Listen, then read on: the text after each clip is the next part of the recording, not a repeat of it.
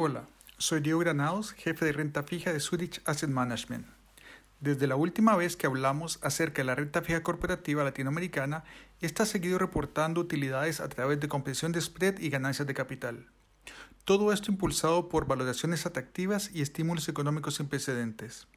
Como resultado, el apetito por riesgo regresó a la región y con él las entradas de capital a los mercados emergentes. No obstante, aun cuando esta dinámica continúa, debemos ser precavidos, ya que rondan en el mercado factores que pueden incrementar la volatilidad en el próximo mes.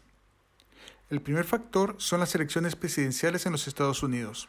Con un cierre tan estrecho entre ambos candidatos, es de esperar comentarios y acciones más drásticas con el fin de atraer votantes.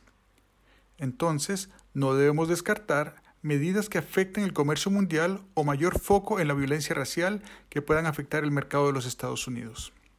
Segundo, tiene que ver con los rebrotes de COVID en Europa, Asia y Norteamérica, más considerando la cercanía del invierno en el hemisferio norte.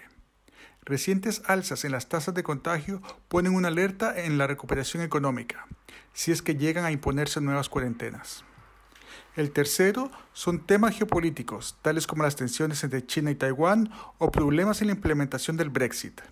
La disputa entre bloques económicos como Oriente y Occidente o dentro de la misma Europa traerían asociado mayores niveles de incertidumbre, lo que afecta el apetito por riesgo. Cuarto, temas propios de la región, como las mayores restricciones cambiarias en Argentina, que obliga a las empresas privadas a refinanciar su deuda o el mayor gasto social que busca impulsar el gobierno de Brasil que debe ser financiado, o los derechos humanos en Venezuela, que a la larga pueden traer una especie de mala prensa durante un tiempo a la región. De más está decir que los factores enumerados pueden traer volatilidad en los mercados, pero la dinámica de valor y retorno a la deuda corporativa se mantiene firme.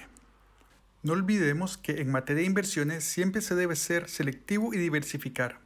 Por último, les recuerdo que pueden encontrar todo acerca de nuestros productos y fondos en zurich.cl.